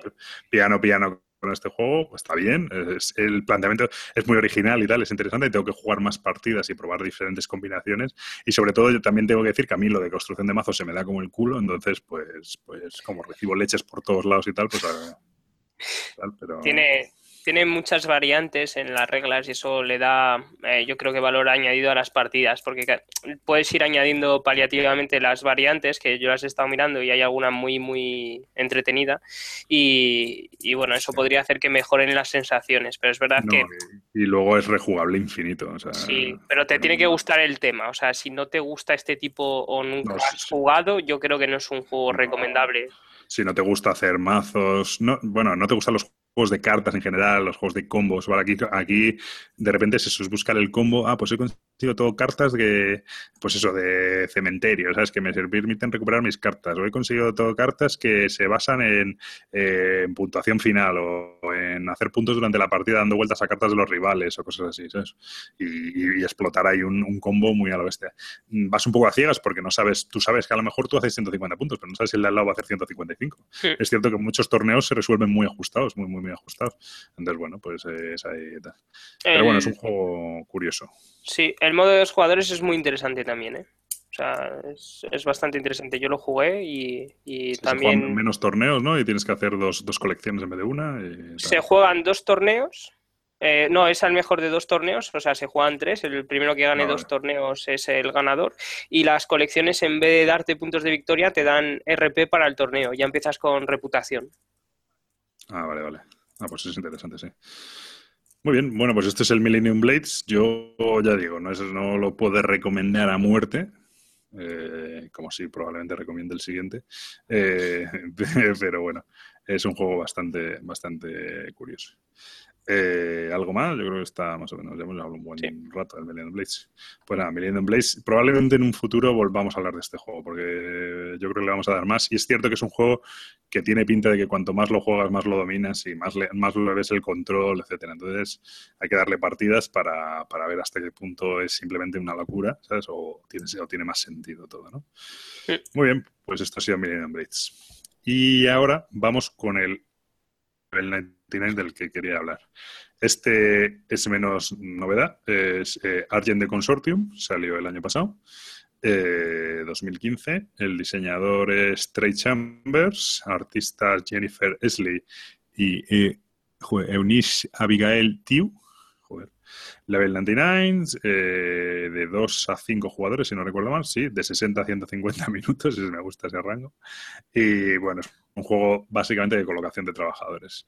Aquí pone un montón de cosas, pero es colocación de trabajadores, que, no, que nos cuenten milongas. Las pone área control, ¿sabes? Área control, tío, no tiene área control, no sé. Bueno, de, de las habitaciones, en tal caso. Pero no controlas el área. No, yo Ya. creo que se, se refiere más a, las- a la puntuación. Porque, eh, ¿qué tiene Alien de Consortio? Alien de Consortio es un juego donde tú. No vamos a hablar mucho de ello porque ya han hablado bastante en otros podcasts. Yo creo que han hablado en Bis Lúdica y han hablado, por lo menos que yo recuerdo, también en Días de Juego, que es los que a mí me metieron el gusanillo en este juego. Eh, básicamente, una de las cosas que. la- una de las principales novedades que tiene es que eh, la puntuación, o sea, bueno, se supone que es la Universidad de la Magia, que el decano se retira y entonces so- nosotros somos profesores o, gente con influencia que intenta optar al puesto de decano, ¿no? Y hay una serie de gente que va a votar que considere oportuna para conseguir ese, puesto. Entonces hay 12, 12 personas que van a votar. De esas 12 personas hay dos que son siempre las mismas y son siempre conocidas en, la, en, las, en todas las partidas y el resto son ocultas. Y esas personas votan, dan su voto a cada uno de los jugadores en función de un parámetro. Cuando lo, pues cuando está oculto, pues está oculto y no lo sabes, ¿no? Eh, ¿Qué parámetros hay? Pues al que más dinero tenga, al que más mana tenga al final de la partida, al que más hechizos tenga, al que más eh, supporters tenga de un tipo, al que al segundo que más influencia tenga. bueno, hay un montón de cosas diferentes. De hecho, creo que vienen 16, si no me equivoco mal, o vienen más. No, vienen más de 16. Vienen como 18 cartas diferentes, de las cuales se usan 12 en cada partida, ¿no? Con lo cual esto es variable. Más o menos tienes un cierto, una cierta idea por dónde van los tiros, pero tú durante, al principio de la partida solo conoces las dos que están boca arriba y una que te dejan ver a ti, ¿no? Entonces, eh, durante la partida, hacer acciones y coger cosas y cambiarlas por otras cosas y hacer hechi- hechizos para coger más acciones y hacer, pero, pero realmente, de hecho, la explicación de este juego es muy sencilla, porque tú solo pones tu trabajador, ahora explico un poco cómo va el tema de los trabajadores, que es la otra novedad que tiene, y, coges cosas, pues cojo dinero, pues cojo maná. El maná, evidentemente, se puede usar para hacer hechizos, o no, o lo puedes acumular por si el- está el tío que da el punto al que tiene más maná. La gracia que tiene, que a mí me encanta de este sistema de puntuación, es que si yo tengo 49 de maná y Gabriel tiene 50, a Gabriel le dan un punto y a mí no me dan nada. Igual que al que tiene cero de maná. Es decir, si tú metes. mm, Hay otros juegos en los que no, al que más vacas tiene le dan 10, le dan 10 puntos. Y al segundo que más vacas tiene le dan 6 puntos, ¿no? De hecho, el. el ¿Cómo se llama? El Millennium Blades es un poco así. Al que gana el torneo le dan 20 puntos y al siguiente le dan 16, ¿no? Pues aquí no. Aquí al que, al que te gana en un, una votación le dan el punto y al resto no le dan nada. Entonces es muy curioso porque si la gente se quema mucho, porque además se produce, ¿no? De repente ves a dos personas que están como locos a coger dinero. Y dices, vale, hay algo que da, que da un punto por dinero, pero, tú ya dices, mira, yo a esa lucha no llego, paso de invertir nada en conseguir dinero, ¿no? Voy a- me voy a dedicar a otra cosa. Y sin embargo, esas dos personas se pelean toda la partida por ello y hay uno que sale, los dos suelen palmar, su- suelen palmar bastante porque dejan de hacer otras cosas, ¿no? Pero hay uno que sale totalmente escaldado, ¿no? Entonces es muy curioso esa, esa- ese sistema de puntuación. Sí, te, te obliga a ir mucho eh, a remolque del otro, intentando siempre recuperar lo que el, el avance que tuviera. Claro, de hecho se dan conversaciones de, de que son muy graciosas, de que se miran fijamente y dices, pero ¿de verdad vas a hacer eso? Si vas a, si haces eso, me obligas a mí a hacer esto otro. Y, y, entonces y ninguno de los dos salimos ganando. Y el otro, me da igual, lo voy a hacer, si te jodes. ¿no? Se da mucho esa sensación. ¿no? Y, los demás que estamos en la partida estamos frotándonos las manos porque se están puteando entre ellos. Entonces está muy bien, eso a mí me gusta mucho. ¿Cómo funciona el tema? Bueno, pues eh, hay una serie de losetas que tiene una serie de, posi- de posiciones de acción que luego se van a resolver secuencialmente, entonces tú vas a coger tu trabajador y lo vas a colocar ahí. La mayoría de losetas, mm, aunque esto no es del todo cierto, cuando lo colocas el trabajador no haces nada, simplemente si ese trabajador está ahí en la fase de resolución, pues te van a dar lo que pone, bueno, pues te dan un punto de investigación, pues te deja coger una carta de tal tipo, pues te deja coger un hechizo, tal. Entonces se va a resolver. ¿Qué pasa? Que los trabajadores que colocas son especiales. Eh, hay cinco tipos de trabajadores, entonces, cada uno tiene un poder. Pues cuando lo colocas, eh, aparte puedes colocar otro de manera rápida. Estos trabajadores se colocan, eh, cada vez que hagas un hechizo, puedes colocar uno de estos trabajadores. Eh, porque tú en tu turno tienes una acción que puedes hacer un hechizo o colocar un trabajador, ¿no? Pues hay uno que es que si tú haces un hechizo, aparte te deja colocar un ese tipo de trabajador. Otro que es cuando lo colocas, eh, si hay uno, eh, coges a la persona que está ocupando el hueco y la hieres, la mandas a la enfermería. Entonces tú le quitas el sitio y él deja de hacer la acción cuando toca resolver la acción, ¿no? Entonces, hay un puteo y una interacción descomunal en este juego. O sea, la interacción de este juego es descomunal. Algunos hablan de descontrol, yo hablo de interacción maravillosa y caos estupendo, ¿vale? A mí me encanta. Entonces, eso. Eh, bueno, pues básicamente eso es el juego, ir colocando los tíos. Eh, cuando todo el mundo ha colocado todos, o bueno, no, no exactamente, hay una, una acción que se puede hacer que es como ir adelantando el final del turno. Cuando se consigue el final del turno, se resuelven los tíos que están colocados, a todo el mundo le dan sus cosas, coge sus cartas, coge su dinero, coge su maná, coge sus hechizos, eh, bueno, sus, sus trucos, ¿no? Sí, sus hechizos. Eh, y ya está, ¿no? Entonces, los hechizos que tienes son bastante curiosos porque hay algunos que son, pues te permite em, reordenar a todas las personas que hay en, una, en, en una- en las acciones de una habitación. O te permite eh, eliminar a todos los trabajadores que hay en una habitación y cerrarla y nadie más puede ir. O te permite quitar a este tío y tal. Los hechizos son, putean un montón, ¿vale? Entonces, esa gestión de, cómo- de cómo hacer las cosas es muy, muy curiosa. Y básicamente esto es... Esto es Una de las cosas que no es, es- No, Millennium Blades no, es... eh, Oye, Argent de Consortium. lo, lo que has dicho es que las habitaciones tienen un orden de, de resolución de, eh, de, de los primeros que se hayan colocado a los últimos y que empezaremos de izquierda a derecha. Eso es, sí, tú las habitaciones las que son losetas, entonces las losetas luego tienen, dentro de cada loseta tiene pues a lo mejor tres posiciones, ¿no? Pues luego se va a resolver las losetas de izquierda a derecha y dentro de cada loseta pues de arriba a abajo. Ojo, no es el último que se ha colocado, porque tú te puedes colocar, de hecho a veces es muy interesante no colocarse en la mejor posición, primero porque no todas las posiciones dan exactamente lo mismo, aunque la de arriba suele ser la mejor, ¿no? Sino también porque además si te colocas en la mejor posición es- eres candidato a que venga alguien y te pegue un sopapo y te quite de allí. Entonces hay veces que dices, bueno, no me pongo el primero, me pongo el segundo, que no es tan buena, ¿sabes? A lo mejor hay una que es eh, en orden de los que se han colocado, pues elegir una de las cartas que hay sobre la mesa. Pues claro, si te pones el primero vas a elegir el primero, vas a elegir la mejor. Pero si te pones el primero, es probable que no llegues allí, no sigas allí cuando acabe la ronda, ¿vale? Entonces esa, esa es, mola mucho, es una sensación que es muy divertida y tal. Tiene Millennium Blades, que, uy, joder, No, Millennium Blades no. Eh, es, es el catarro. Sí, que tiene Argent de Consortium. Que aparte, eh, este juego sí que es la rejugabilidad infinita. Eh, este tiene un set, igual un setup inicial recomendado, que lo juegas y está muy bien, pero yo he tenido la oportunidad ya de jugar con un setup totalmente aleatorio. El juego viene con también con 15 o 16 losetas diferentes, de las cuales como mucho, si juegas a 5 jugadores, se juega con 12. Es decir, sobran por lo menos 4, 5 o 6 por partida. Aparte, todas estas losetas tienen dos posturas, por la cara A y por la cara B, eh, que no tienen absolutamente nada, bueno, tienen que ver, pero no, no se juegan exactamente igual.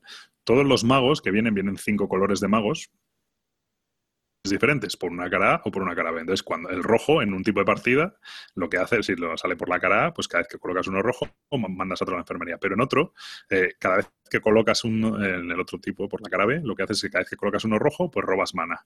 Eh, el azul, pues cuando sale por la cara hace una cosa, pero cuando sale por la cara B, tal. Entonces, cuando tú haces el setup y lo haces totalmente aleatorio, no hay dos partidas iguales.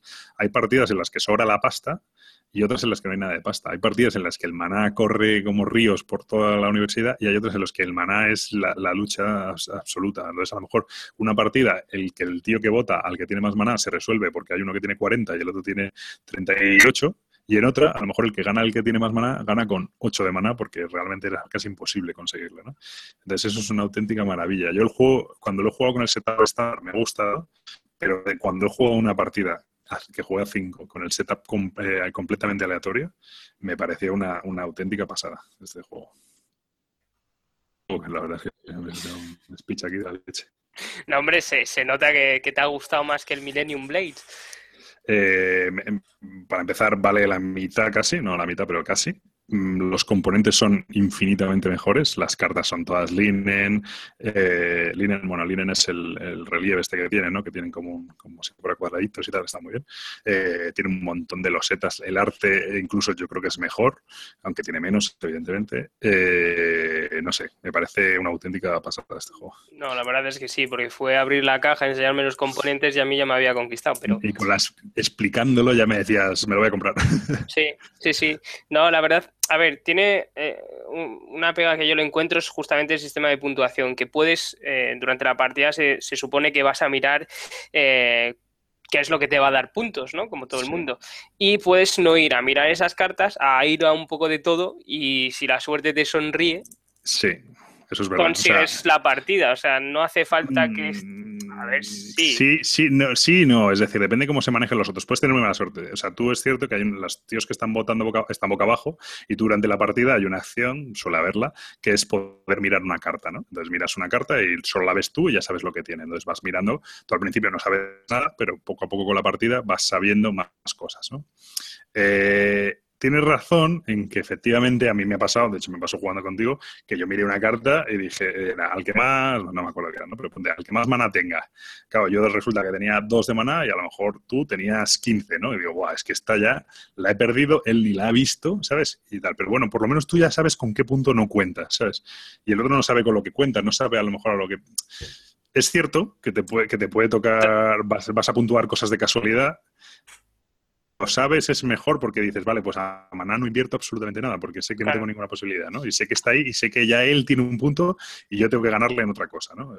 Pues, Ta- bueno. También pasa lo siguiente, que una persona mira una carta y en el turno siguiente está intentando recuperar como un loco, pues imagínate, yo que sé, seguidores. Y dices tú, No, bueno, está pues, claro. ya sé es- entonces claro. tiene, son ocultas, pero también tiene ese punto de sí, vale, es oculto, pero depende con quién juegues o cómo juegues o cómo lleves tu partida, pues no mirarlas o simplemente fijarte en lo que hacen los demás y decir, bueno, pues creo o tengo la impresión y manejas mejor tus acciones porque no estás obligado de, de gastar un trabajador para mirar las cartas. Sí, pero es cierto que no, no, tienes la, no tienes la certeza completa y entonces mm, a mí no es lo mismo, no es lo mismo jugar habiendo- estando viéndola, viendo algunas.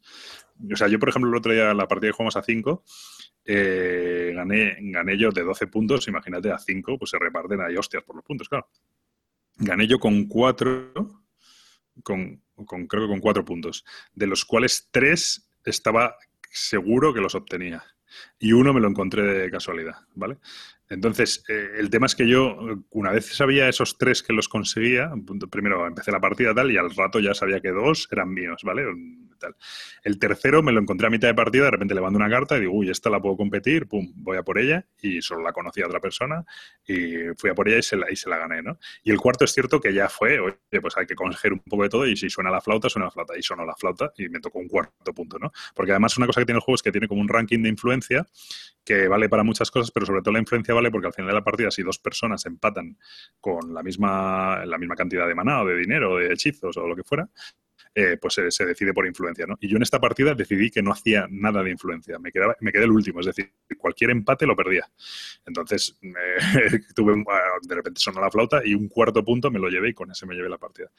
Pero, pero sí que es cierto que cuando lo controlas y cuando tú has visto una serie de cartas, sí que puedes controlar, mmm, o sea, más que para, te sirve para asegurarte los puntos o para tener claro los que tienes y los que no tienes, ¿no? Entonces, para hacer cuentas, ¿no? Si el otro está jugando a ciegas, mmm, por ejemplo, tú cuando lo conoces las cartas sí que optimizas mucho más tus acciones, porque dices, vale, eh, sé que tengo que coger esta porque cojo cuatro monedas y él tiene tres y con esto ya, pues ya se lo gano, ¿no? Y sin embargo el otro, pues a lo mejor con hacer la acción de coger dos monedas ya te ganaba, pero, pero, pero no, se le ocurre porque no lo ha mirado, ¿no? Y entonces hace otra mierda que no le vale para nada, ¿no?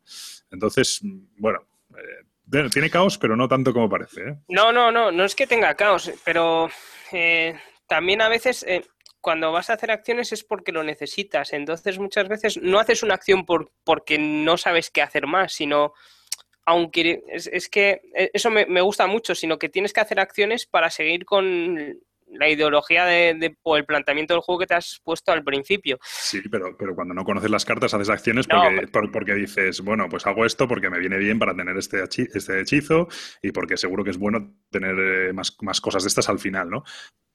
O no. Es que lo mismo eso que estás haciendo no es bueno, ¿sabes? No lo sé. Entonces, des... o sea, lo que quiero decir, cuando tú has visto las cartas, eh, como que centras mucho más el tiro y tus cinco o seis acciones por turno las vas a orientar a conseguir esos tres o cuatro puntos súper clave. Sin embargo, el que no las ha visto, sus cinco o seis acciones, pues algunas las hará para unas cosas y otras para otras que a lo mejor no valen para nada o que no tiene ninguna posibilidad porque hay otro que la tiene, la tiene más, más pillada, ¿no? Entonces, es verdad, o sea, es verdad que algún punto te cae de rondón, ¿sabes? Algún punto siempre te puede caer porque sí. Pero si las dominas, eh, yo creo que, que, lo controlas más, ¿eh? No, seguramente, seguramente. Que yo no estoy diciendo que no lo controles más. Yo estoy diciendo que puedes hacer una partida sin mirarlas y porque suene la flauta ganas. O sea, Gan no ganar, estoy... ganar, hombre, no te digo que imposible, ¿eh? pero no me parece tampoco tan fácil. Bueno, o sea, tiene que dar muy mal a los demás, macho. No sé, no lo sé. Pero bueno, puede ser, no lo sé. Eh, Sí, no, a ver, es cierto que puede, o sea, puede ocurrir que. Pero que tampoco es un juego en el que puedas ir a todo. O sea, no, es que no, No. puedes decir, bueno, pues hago de Es todo eso. porque, porque si haces de todo vas a quedar el segundo en todo y el segundo en todo es cero puntos, ¿vale?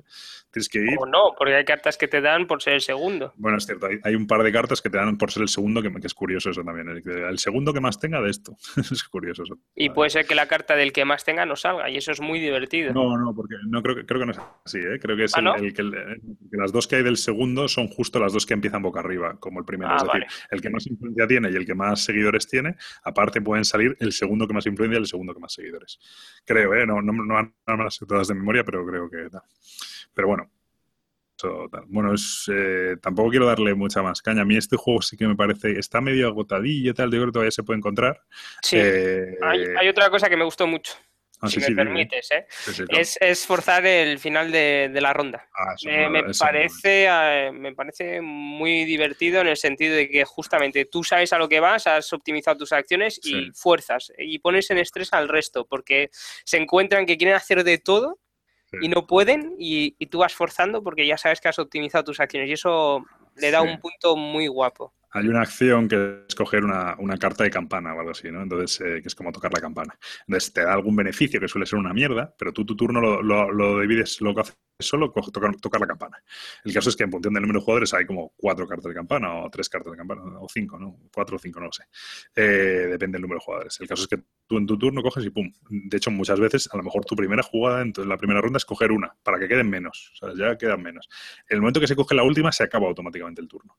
Entonces, eso es verdad que mola mucho y sobre todo lo que dices tú, cuando tienes dominado y dices, joder, es que se acaba ahora, me llevo ya tres puntos, o sea, los tengo contados, los tengo dominados, tal, eh, pues, pues voy forzando o, o tú vas ganando y dices, voy ganando, pero este, este tiene mogollón de trabajadores, como le deje coge- hacer muchas acciones, me jode. Pues a lo mejor a ti tú podías hacer alguna acción para mejorar en algo, pero dices, no, no, me- se trata de acabar el turno y aceleras la partida para que... Y eso agobia mucho, la verdad, es- está muy bien. sí Es muy bonito, sí. esa mecánica. No, el juego es que está muy bien. A mí me parece una, una maravilla. Eso sí, eh, los amantes del control absténganse porque van a sufrir. Y luego también tiene este juego una cosa que es verdad, que me lo había comentado. yo juego una primera partida con unos amigos, tal. Nos gustó a todos un montón. Uno de ellos se fue corriendo y se lo compró. Y jugó una segunda partida con otras personas. Y me dijo: Mira, si la segunda partida que juega este juego es, la- es- es- o sea, en vez de ser la segunda, es la primera, dice, "Mm, lo quemo, no me lo compro, ni de coña, ¿sabes? Porque, porque es cierto que eh, tiene tanto puteo y tiene tanta interacción que a veces te llevas unos tortazos sin venir a cuento tal, y de repente haces un turno lamentable porque te han quitado un sitio, te han jodido en otro, no has llegado a conseguir la moneda que te hacía falta para comprarlo otro, no sé qué tal. Que, que dan ganas de quemar el juego. O sea, yo el otro día tuve una acción ahí, hizo mi primo, que a mí me jodió vivo, a Gabriel le benefició la hostia tal. Y, y dijo, digo, es que me pasan dos, dos acciones como esta en una partida y quemo el juego. O sea, entonces puede haber mucho, mucho, mucho pique en este juego. ¿eh? Entonces, eh, Pero también. es- es lo guapo, ¿eh? Sí, sí, es lo guay, pero tienes que ir muy mentalizado a que te van a joder y intentar devolverla cuando sea. Y como haya un tonto, de estos que los hay a veces, de que coge bocado y decide que a él le da igual ganar o no, pero que va por ti, es que te hace polvo. O sea, te hace polvo. Es cierto que es raro, pero a veces lo sabe. Yo he conocido algún caso. No me ha tocado que vaya por mí, pero, pero en algún caso he conocido de uno que decide que no, a mí me da igual perder. Yo lo que quiero es joderte a ti. Entonces, pues, en este juego puede hacerlo y es- eh, no, no- hay nada para evitarlo. ¿eh? Entonces, bueno, eso también es delicado. Eh, entonces, amantes del control y gente que se pica porque le trastocan sus planes, eh, vamos. pero- Abstenerse. pero a kilómetros de este juego. Aún así, a mí me parece, pero de lo mejor que he jugado últimamente con diferencia. ¿eh? O sea, me parece Es- una- una- Muy, muy chulo, la verdad es que es acojonante. Luego tiene una expansión por ahí que me la acabaré pillando, aunque es absurdo pillar expansiones para este juego porque ya la rejugabilidad es infinita. Pero bueno, la expansión mete como modos más temáticos, mete más losetas, mete otro tipo nuevo de magos, mete es de estas modulares y tal, y parece curiosa. Y ya está, yo creo que no damos más la chapa, ¿no? Con, con esto. No, no vamos a dar más la chapa. Si hay que comprarse uno de los dos, si hay que elegir entre los dos, vale que no se parecen en nada, tal, pero como yo he dicho antes que los puedo comparar todos, eh, si hay que compararlos, yo me compraba Argent de Consortium de cabeza, antes que Millennium Blades. Sí, sí, sí, no. eh, Obviamente por precio, componentes, calidad, o sea, el segundo está muchísimo mejor. Por eso. Y tú, si te lo quieres comprar, cómpratelo rápido porque probablemente se agoten ahora, además que le estamos poniendo por las nubes, se agoten antes. Bueno, Te voy a joder. Pero. no pasa Eh, nada. Pues nada, yo creo que ya por no enrollarnos más, vamos a la sección de follow y unfollow. Si quieres, empieza tú. Eh, vale, eh, ¿empezamos por el follow o por el unfollow? Lo que tú quieras. Pues vamos a empezar por el follow, venga, para ser buenos. Eh, mi follow va a ir para una tienda online, va a ser Juame Store. eso ¿Por qué? Porque Porque nos, hubo porque un nos la lió, nos la lió. Podía haber sido un unfollow. Podía haber sido un follow, efectivamente, pero nada, se... hubo un problema en el envío de los Millennium Blades, solo apareció uno y resolvió muy deprisa y la verdad es que con mucha destreza el problema y al día siguiente tenía el otro Millennium Blades, o sea que mi follow va para a gestión de, del servicio pues, después de venta. Sí, eso la- fue la leche, ¿no? Pedimos dos y una pasta, imagino. Y de repente llega la caja y me dice, Gabriel, no, no, que solo ha venido uno. Y yo, ¿cómo?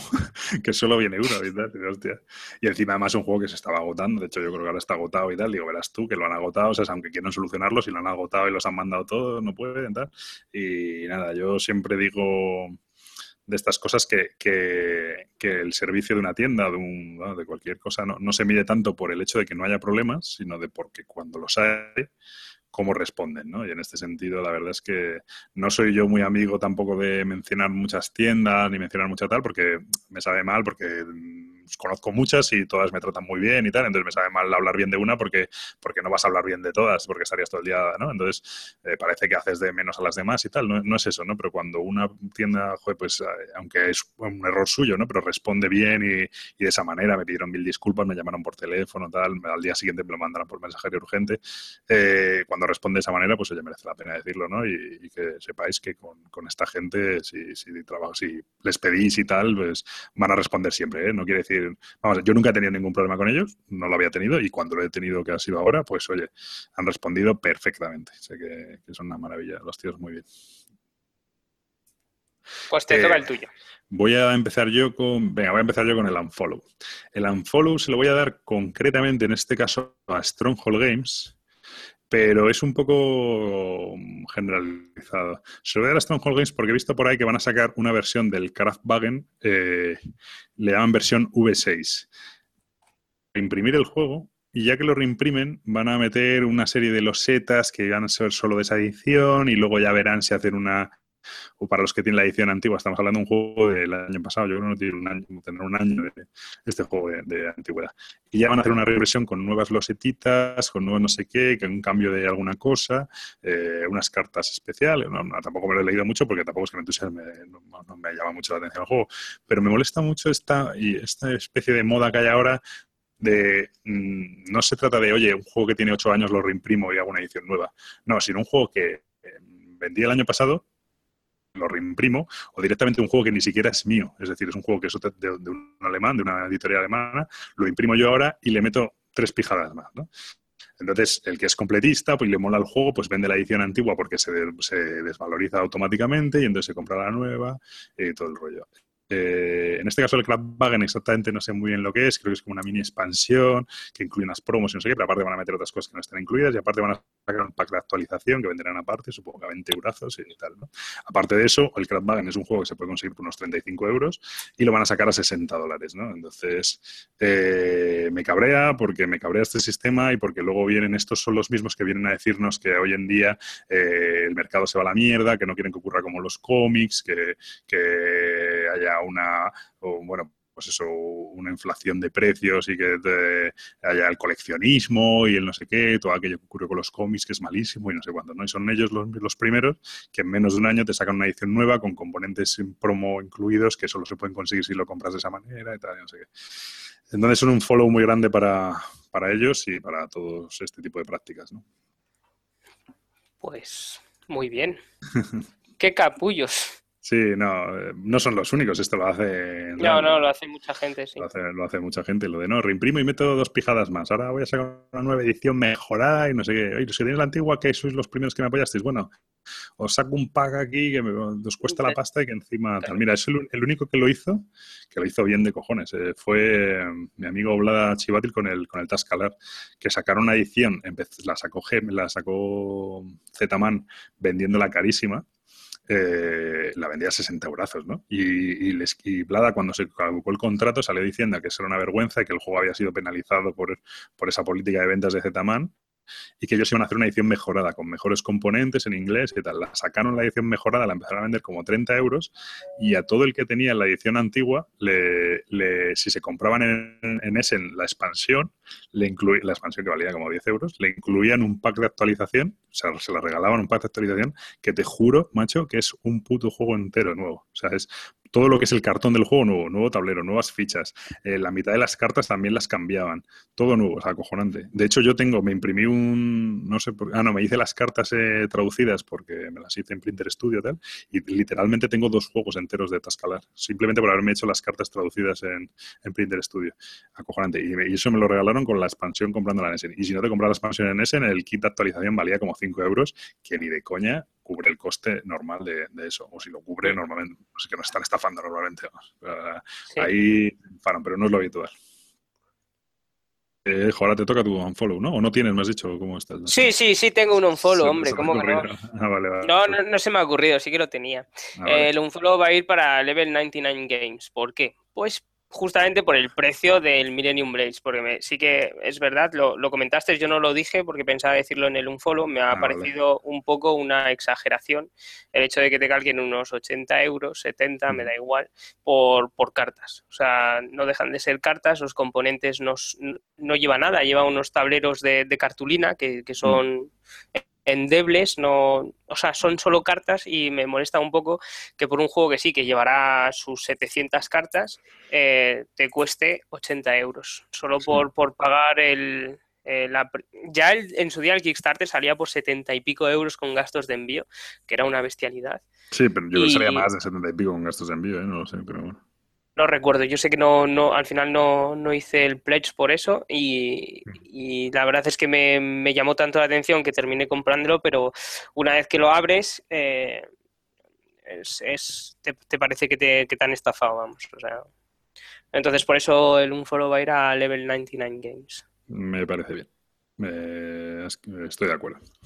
¿Y qué me toca a mí? El follow. ¿Y el follow Sí. para qué era? Que se me ha olvidado ahora mismo. Ah, ya sé para qué era el follow. no, ya sé para qué era.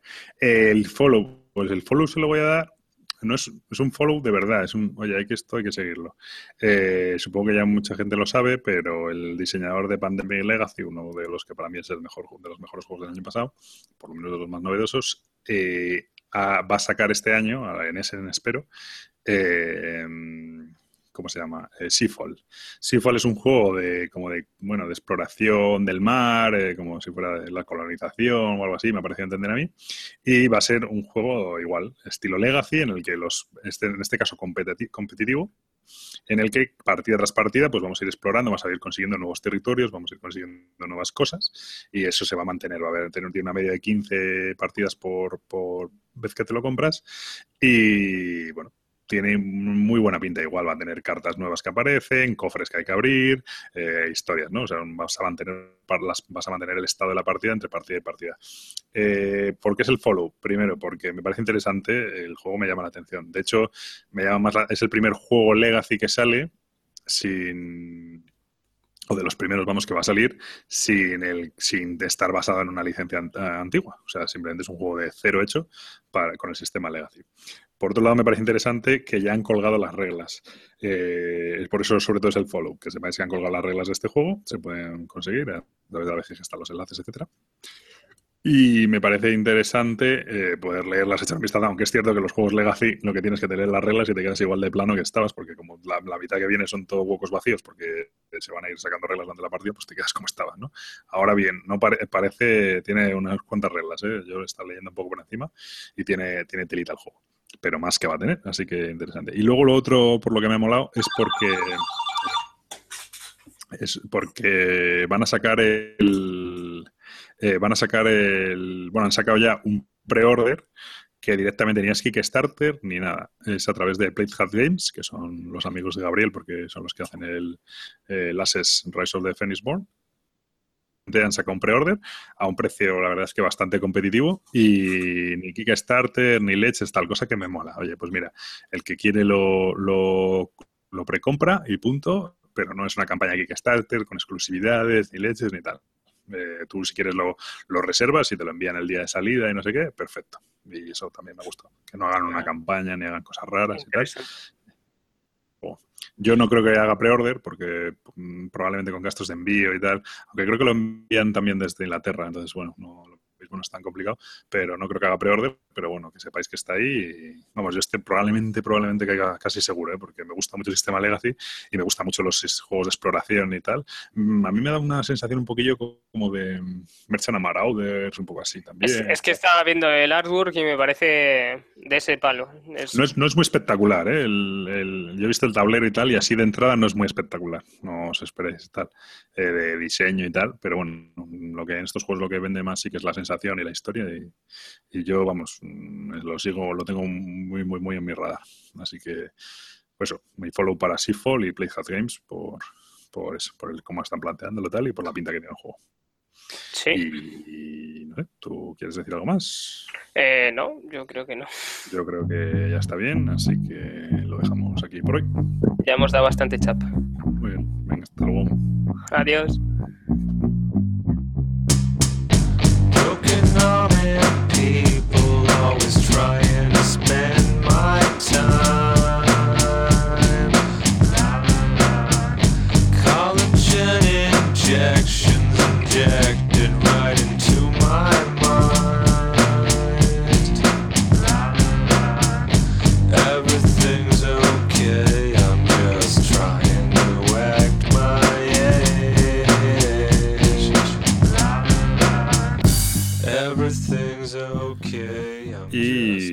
esto ha sido todo por hoy. Hasta aquí el programa de hoy. Espero que haya sido ameno y nada.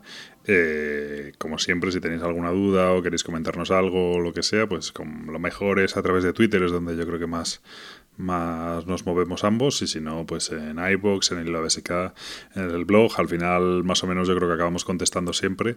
Eh, pero bueno, ahí es cierto que quizá tardamos un poco más. Siempre Twitter es donde estamos los dos más activos normalmente. Así que si queréis contarnos algo, sugerir lo que sea, o alguna mejora, o decirnos simplemente que estamos equivocados, pues eh, lo mejor, lo mejor por ahí. Y sin más, nos despedimos hasta el próximo.